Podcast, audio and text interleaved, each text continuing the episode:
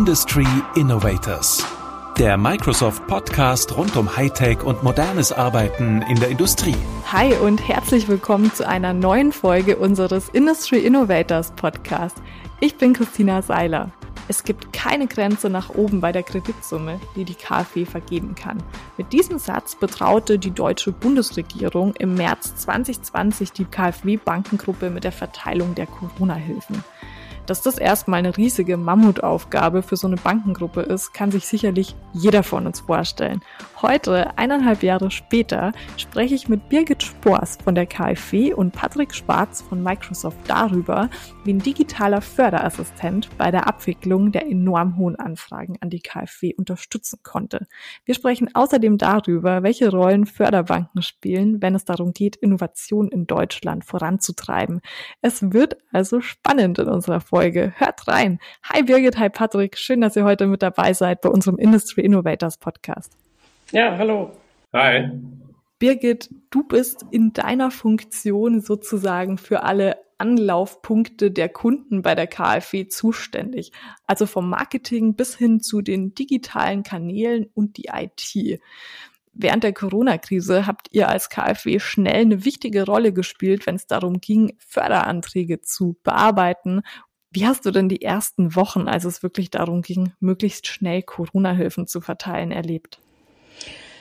Ja, das war natürlich wirklich eine sehr außergewöhnliche Zeit. Ja, auch für mich. Ich habe sowas äh, insgesamt und bei der KfW vorher ja noch nie erlebt. Äh, wir waren ja so sagen mehrfach betroffen. Wir waren ja als Unternehmen selbst betroffen, genauso wie jedes andere Unternehmen äh, auch. Ja, wir waren als Privatpersonen ähm, betroffen. Wir waren aber auch äh, sofort natürlich, wie du es gerade gesagt hast, involviert äh, in die, natürlich in die Diskussion auch mit der Bundesregierung, was für Hilfsprogramme denn jetzt aufgesetzt werden müssen, wie die genau ausgestaltet äh, sein müssen. Und ich sag mal, und parallel ging bei uns auch sofort wirklich der Ansturm letztendlich der betroffenen äh, Bürger, sage ich mal, insgesamt los. Ne? Die haben sich natürlich auch zu großen Teilen sofort auch an uns gewandt, äh, vor allem eben nach diesen äh, Aussagen dann auch in den, in den Medien und äh, wollten von uns natürlich sofort Antworten haben. Wie groß muss man sich das Volumen an Anfragen dann vorstellen? Ja, also das war, das war wirklich explosionsartig der Anstieg. Also wir haben ja also zum einen unsere eigene Webseite. Mhm. Da war es, glaube ich, in der Spitze äh, um Faktor 60 erhöht, was da am Tag äh, reinkommt. Äh, und bei üblichen Web, äh, Webseitenzahlen könnt ihr euch ja äh, vorstellen, was das äh, bedeutet. Ja, also das waren, da gehen wir in die Hunderttausende. Und äh, aber sag mal, sehr viel Direkter haben wir es ja noch im Callcenter erlebt. Also wir haben ja eine hauseigene telefonische Kundenberatung. Mhm. Und ich sag mal, üblicherweise rund um diese Themen für, also ähm, Kredite für Unternehmen, für kleine und mittlere Unternehmen, da haben wir normalerweise sowas zwischen 350 und 500 Anrufe am Tag, Gespräche. Und in der Spitze waren es jetzt letzten März 10.000. Oh wow. Und auf diese 350 Anfragen, wie viele Leute sitzen denn da normalerweise drauf? Normalerweise ja, ähm, das ist so ein Team von 25 Leuten, Kollegen. Hm. Was ja auch schon nicht wenig ist. Muss man mal so ja, sagen. aber ich sag mal, in, in dieser äh, völlig außergewöhnlichen Zeit, also wir haben auch, glaube ich, sehr schnell, sehr gut in so einen Krisenmodus umschalten können. Das heißt, wir haben ja unterschiedlichste Fachteams, die telefonisch beraten und wir haben natürlich sofort ähm, noch mehr Kollegen zusammengezogen, äh, die dann dieses Team unterstützt haben. Kollegen, die überhaupt nicht in der telefonischen Kundenberatung sind, sind da sofort mit reingegangen, äh, haben auch E-Mails bearbeitet. Also äh, da haben wirklich auch alle im Haus mitgeholfen, die normalerweise bei uns in der Kundenberatung gar nicht unterwegs sind. Hm, jetzt hattest du schon eine Challenge eben angesprochen, ne? diese enorm hohen Anfragen. Was waren so die größten Hürden, vor denen ihr als KfW in dieser Zeit so standet? Ja, dann würde ich zwei nennen. Das eine war, ähm, also eben sofort Antworten zu geben auf Fragen, äh, für die es noch gar keine Antworten gab, weil auch in der Bundesregierung ist, es hat ja doch ein mhm. paar Tage gedauert, bis die Hilfsprogramme, ich sag mal, im Detail äh, ausgestaltet waren, so dass wir sie IT-technisch ja auch abbilden konnten. Ja, und ja. Auch da war jeden Tag, da war ja immer noch Bewegung drin. Das heißt, die Ausgestaltung der Programme hat sich täglich noch geändert, so dass wir es auf der einen Seite nicht sauber beantworten konnten und auf der anderen Seite auch äh, natürlich äh, immer wieder Anpassungen äh, in der Programmierung vornehmen äh, mussten. Und die zweite große Hürde, für die wir dann ja auch gemeinsam mit euch eine, eine schnelle, tolle Lösung gefunden haben, war die Problematik, ähm, dass ja die KfW-Programme, ähm, die Kredite insgesamt in der Regel über Banken und Sparkassen äh, vermittelt werden und nicht durch die KfW selbst. Das dürfen wir per Gesetz schon nicht. Mhm. So. Und da standen wir vor der Situation, ähm, ja, dass auch bei den Banken und Sparkassen es erstmal am Anfang nicht ganz so schnell und reibungslos ging, wie wir uns das alle gewünscht haben, weil die Prozesse halt doch noch sehr unterschiedlich und in der Regel nicht digital waren. Ja, und da war für uns die ganz schnell die ganz große Frage, wie können wir in diesem Antrags-, Vorantragsprozess sowohl den Kunden als auch Banken und Sparkassen äh, unterstützen, um, ich sag mal, zumindest so eine Art erste, äh, erste Hilfe, Soforthilfe mhm. zu geben, so dass der Antrag dann möglichst schnell von den Banken und Sparkassen zu uns äh, durchgeroutet werden kann. Weil der Prozess wiederum, der ist schon voll digital gewesen. Ja, bloß die Stufe davor, das war eine echte Hürde. Das heißt, jetzt hast du schon angesprochen, dass die IT eben für diese ganze Problematik eine zentrale Rolle gespielt hat. Ihr habt da sehr eng mit Microsoft zusammengearbeitet. Patrick, ihr habt in nur zwei Wochen gemeinsam mit der KfW einen Förderassistenten auf die Beine gestellt. Erzähl mal, wie lief das Ganze ab? Naja, um, um mal zu Beginn zu sagen, ich glaube, wir alle würden uns wünschen, dass wir in diese Situation gar nicht gekommen wären, aber letztendlich waren die Anforderungen auf beiden Seiten relativ schnell klar. Mhm. Wir brauchen eine Plattform, die sofort verfügbar ist. Das heißt, wir können nicht noch mal ein paar Wochen warten, bis wir irgendwie starten können, also sofort verfügbar. Und dann muss es natürlich auch eine Plattform sein. Birgit hat es vorhin gesprochen, dass wir 60-fach höhere Zugriffe hatten und teilweise zehntausende Anträge am, am Tag gekommen sind. Das heißt, diese Plattform muss natürlich auch ähm, skalierend sein und auch im Hintergrund die Ressourcen bereitstellen können, um nicht in die Knie zu gehen. Und das war schon eine Herausforderung, die sowohl für die KfW als auch für uns äh, ja erstmal ein bisschen Stirnrunzeln gesorgt hat, weil wir auch nicht einschätzen konnten, was kommt da auf uns zu in, in, Form der Umsetzung. Was wir letztendlich getan haben, ist, dass wir auf unserer Seite bei Microsoft alle Hebel in Bewegung gesetzt haben, um auf unserer Azure-Plattform ähm, ja auch im kritischen Fall alle Ressourcen bereitzustellen, damit die KfW sicher sein kann, dass ihre Plattformen, die sie gebaut haben, mit uns nicht in die Knie gehen. Okay, also wir haben super viele Plattformen, wir haben Skalierbarkeit in der Cloud. Hm, vielleicht könnt ihr noch mal einfach erklären, wie denn dieser Förderassistent genau funktioniert. Ja, dann fange ich vielleicht mal an, Patrick. Wir haben uns auch von Anfang an sofort versucht, quasi auch in die betroffenen Kunden hineinzuversetzen, wie du schon gesagt hast. Ne? Das durfte jetzt kein äh, typischer, ich sag mal, auch eher komplexer und anspruchsvoller Antragsprozess sein, sondern es musste ja genau das Gegenteil sein. Die Idee war ja, eine Soforthilfe zu geben für Menschen, die auch total unter Strom und unter, äh, in Stress stecken, ja, stehen. Mhm. So, und die Lösung, von daher war die Lösung, äh, wenn man sich da hineinversetzt, ähm, für uns schnell klar, dass wir eine Art App, eine Applikation brauchen auf der Webseite, in der ich, sag ich mal, die nur die dringendsten, äh, die notwendigsten Daten eingebe, so dass ich ganz schnell, also wirklich innerhalb von Sekunden eine Antwort kriege, mhm. falle ich überhaupt äh, sagen, passen die Kriterien auf mich? Werde ich überhaupt einen Förderkredit äh, bekommen können? Ja, und wenn ja, in welcher Höhe? Weil das war ja auch je, je nach Unternehmen und Situation äh, unterschiedlich. Mhm. So und ganz schnell welche und welche Antragsdaten muss ich jetzt zusammenkriegen, äh, um das Ganze über die Bank oder meine Sparkasse beantragen zu können? So, die die drei Punkte mussten mhm. äh, äh über die App bedient werden, möglichst schnell. Ja. Mm, liegt da dann auch zum Beispiel irgendwie ein Algorithmus oder ähnliches dahinter, der jetzt dann bestimmte Kriterien auswertet? Oder wie muss man sich denn äh, den technischen Background so vorstellen? Naja, also letztendlich war, war dieses Projektteam bunt zusammengewürfelt aus ähm, ja, Teilen beider Unternehmen. Die bankfachlichen Prozess, ähm, das Prozesswissen kam natürlich von der KfW-Seite, weil es innerhalb von zwei Wochen gar nicht möglich ist, dass Consultants von Microsoft sich in diese Thematik einarbeiten. Das heißt, es wurden hier Teams gebildet aus beiden Unternehmen, die ganz eng zusammenarbeiten, jeden Tag von morgens bis abends einfach an der Ausarbeitung dieser, dieses Förderassistenten gearbeitet haben. Das heißt, die Prozesse, die von der KfW KfW beschrieben wurden, ähm, wurden dann gemeinsam mit Consultants auf unserer Seite ähm, mit den Teams bei der KfW umgesetzt, digitalisiert, um letztendlich auch ein Ergebnis zu äh, erhalten, das für sowohl den Anwender und den User dieses Förderassistenten als auch für die KfW natürlich danach dann auch digital weiterverarbeitbar ist. Hand aufs Herz, wie viel Schlaf hattet ihr denn in diesen zwei Wochen? Um jetzt für mich zu sprechen, bei mir war es ein bisschen weniger, aber es ging eigentlich, da ich nicht einer der technischen äh, Ansprechpartner bei uns war. Aber ich weiß ganz gut aus unserem Team, dass äh, die Stunden Schlaf, die die Kollegen da bekommen haben und vor allem auch bei der KfW, wenn ich äh, jetzt daran denke, auf jeden Fall weniger waren als das, was der menschliche Körper über lange Zeit benötigt. Aber was muss, das muss in diesem Fall. Ja, also das würde ich auch nochmal unterstreichen wollen. Das war auch vom, von wirklich vom ganzen Team ein ganz toller Einsatz. Ich weiß, in der Regel haben wir irgendwann, zumindest ich hatte meine letzten Gespräche immer nachts zwischen elf und zwölf, ja, und ich wusste, dann haben die aber nochmal in die Tasten gehauen, ja, und am nächsten Morgen, wir hatten ja jeden Morgen ganz früh ein Daily, ging's äh, sofort weiter. Und ähm, in der Zeit äh, und innerhalb der KfW war der, der Zeitraum natürlich nochmal ein größerer, längerer. Das heißt, auch die Wochenenden wurden toto komplett durchgearbeitet da ist auch auf beiden Seiten, glaube ich, auch keiner mehr in Urlaub gegangen.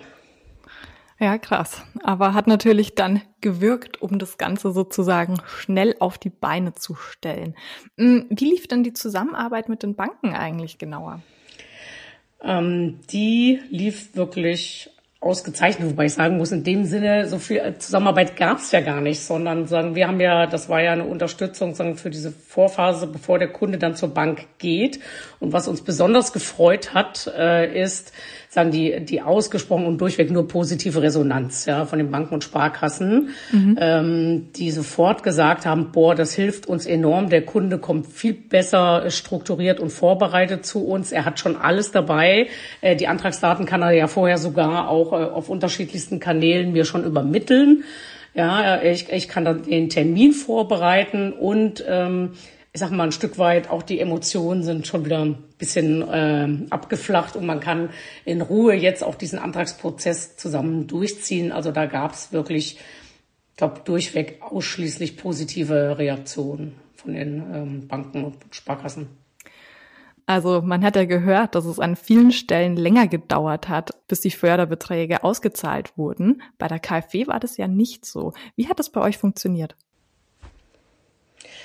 Na, vor allem würde ich sagen, man hat einfach sofort gesehen, dass es funktioniert. Ja, also üblicherweise und ja, da muss ich ja auch mal selbstkritisch sagen, auch in der Vergangenheit oder in den letzten 70 Jahren der KfW ist ja nicht so, dass es bei uns immer wirklich auf Knopfdruck und so schnell funktioniert hat. Ja, äh, aber da sieht man, glaube ich, ähm, am am pursten und direktesten, also was Digitalisierung und auch neue technologische Lösungen wie jetzt zum Beispiel die Cloud bewirken können, ne? dass man in einem Wahnsinnstempo äh, entwickeln, live stellen kann und dass es tatsächlich äh, sofort fliegt und äh, funktioniert. Weil wirklich, weiß ich, Patrick, äh, was du in Erinnerung hast, aber ich kann mich an, an keine einzige Störung erinnern.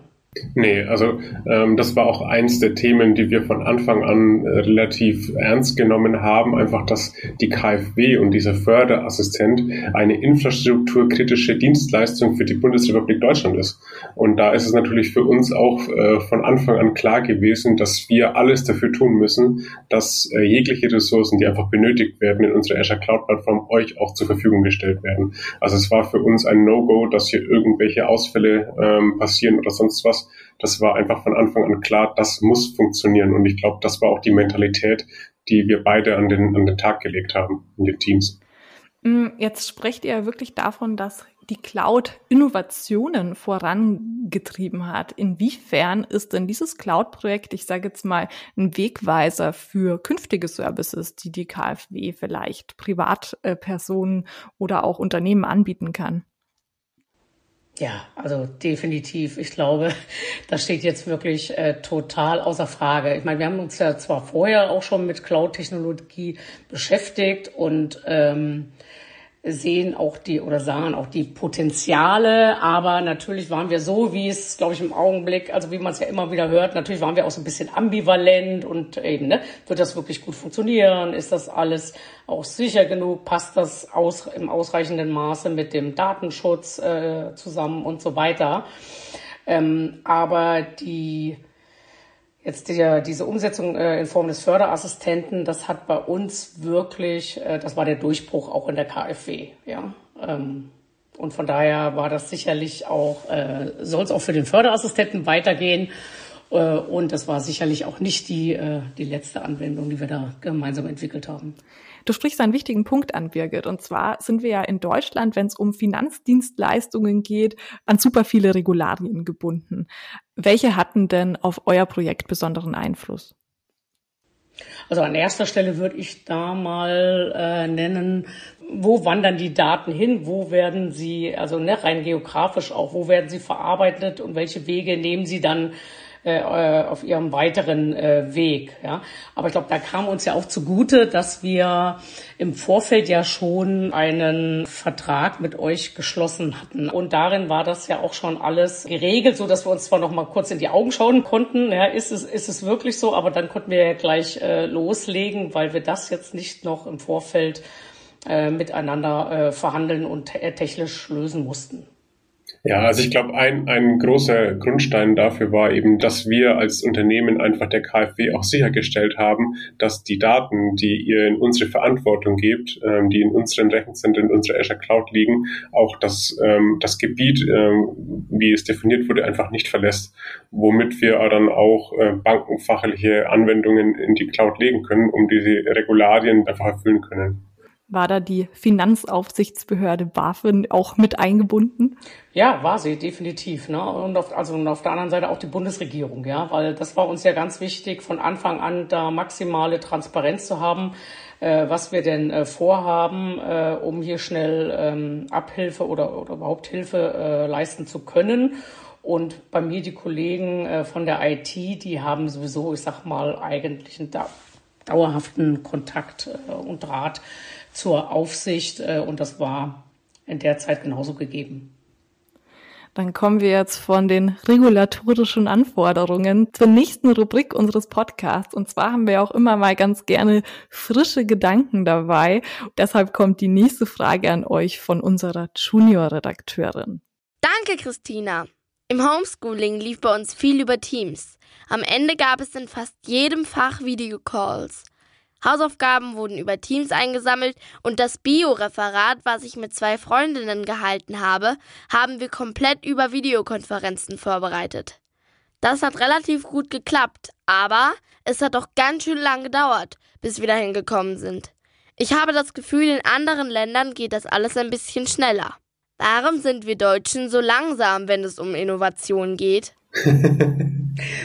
Also vor dem Warum würde ich noch äh, stellen, erstmal die Feststellung, ich glaube, das war ja jetzt auch ein Weckruf für ganz Deutschland, ja, sowohl für Wirtschaft äh, als auch für die Bundesregierung, dass wir uns da auch eingestehen, ähm, ja, dass der Nachholbedarf vielleicht doch noch mal ein bisschen größer ist, als wir ihn eh schon eingeschätzt hatten, ja.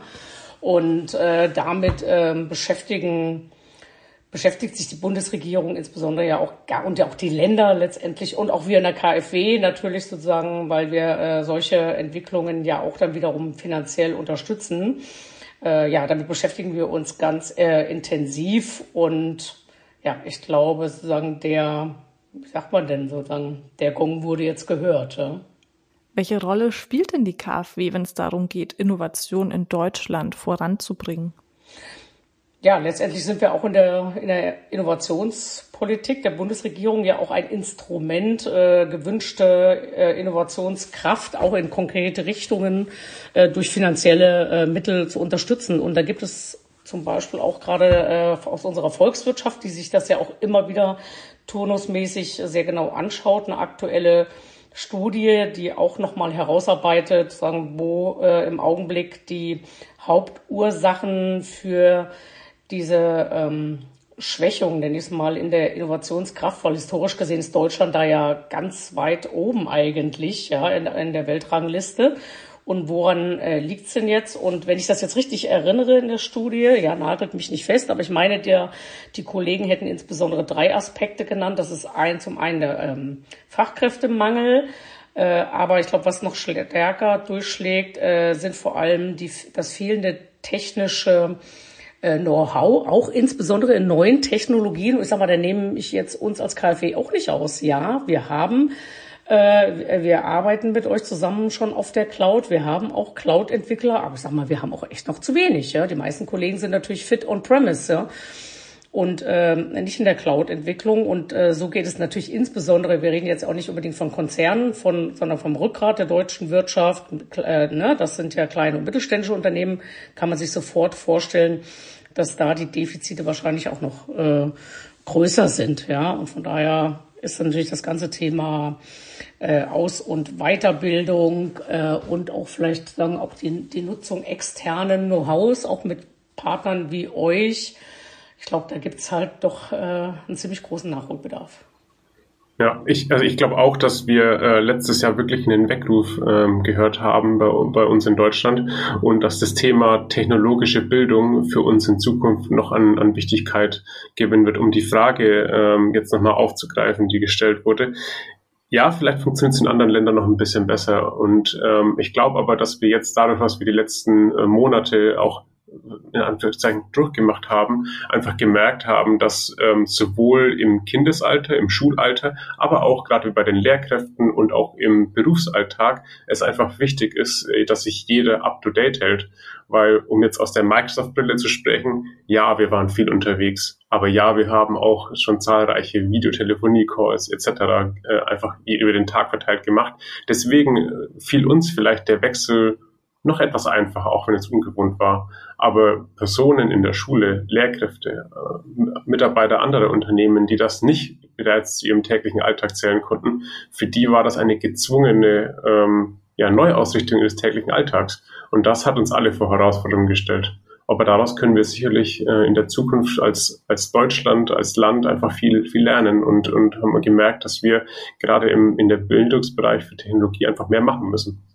Ja, es heißt ja auch immer, ne, dass die Einführung von Teams oder von sämtlichen Kollaborationstools alleine keine Digitalisierung ist, sondern dass es erstmal auch ein großes Kulturthema überhaupt ist, wie man das Ganze voranbringt sozusagen. Aber da hätte ich vielleicht noch einen schönen Tipp übrigens für die äh, Junior-Moderatorin. Äh, ich weiß ja nicht, wo die wohnt, aber wenn sie in Berlin ist, dann kann sie ja vielleicht zum Beispiel bei uns mal im Tumo-Zentrum mhm. vorbeischauen. Ja, und ich finde, es muss ja auch nicht immer jede Innovation unbedingt aus Deutschland kommen. Wir können ja sehr wohl auch mal von anderen Ländern lernen. Und wir haben ja gerade quasi von Armenien übernommen, diesen Ansatz äh, in entsprechenden äh, Zentren, insbesondere äh, Jugendliche, ja, in neuen Technologien, mhm. Cloud-Entwicklung und so weiter zu unterrichten. Und da darf sie natürlich gerne mal vorbeischauen und äh, vielleicht mal ein bisschen programmieren.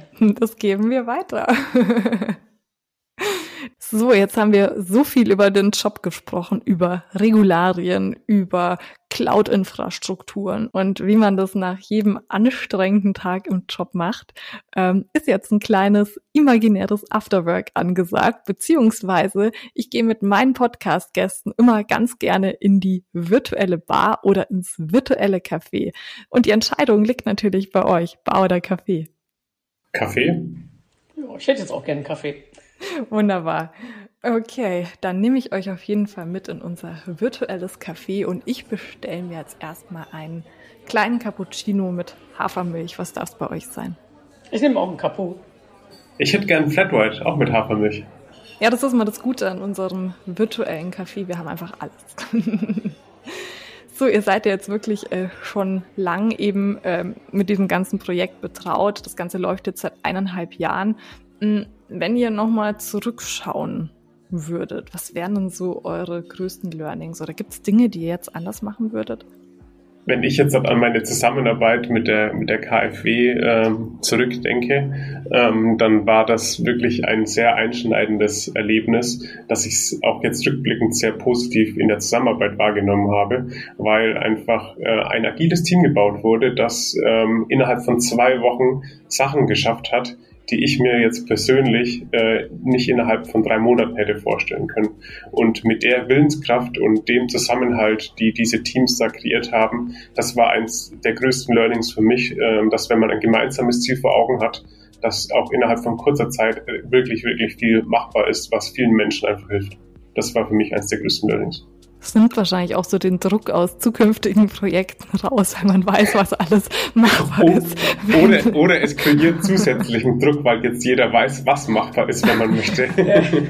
Ja, ja, also, also dem, äh, du siehst mich ja schon nicken, ne? schließe ich mich äh, uneingeschränkt äh, an, weil ich glaube auch, dass ähm, also zum einen war das für uns ja sowas wie so eine, wie so eine, wie heißt das, Feuerprobe, Feuertaufe, die wir zusammen äh, bestanden haben. Und ähm, ich glaube auch, äh, also äh, neben der, der technischen Lösung über die Azure Cloud zu gehen, ja, finde ich auch nochmal dieses alle wirklich, dieser agile Ansatz im Kern, alle, die daran beteiligt sind, ja, äh, in ein Team zu packen. Und die haben gemeinsam die Verantwortung von Anfang bis Ende. Das war wirklich ähm, ich glaube, das war das Geheimrezept äh, dieser Lösung.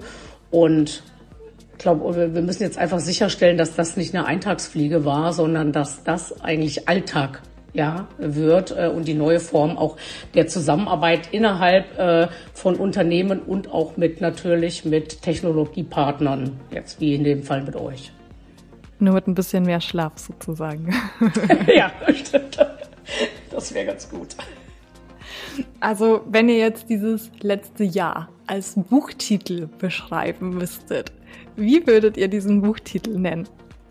Jetzt könnte man das natürlich positiv als auch negativ fassen. Ich würde jetzt mal die positive Variante auf jeden Fall bevorzugen und würde mein Buch ähm, nennen Hybride und agile Zusammenarbeit für die Basis des Erfolgs. Ja, dann, dann sind wir ja im Regal der Fachliteratur.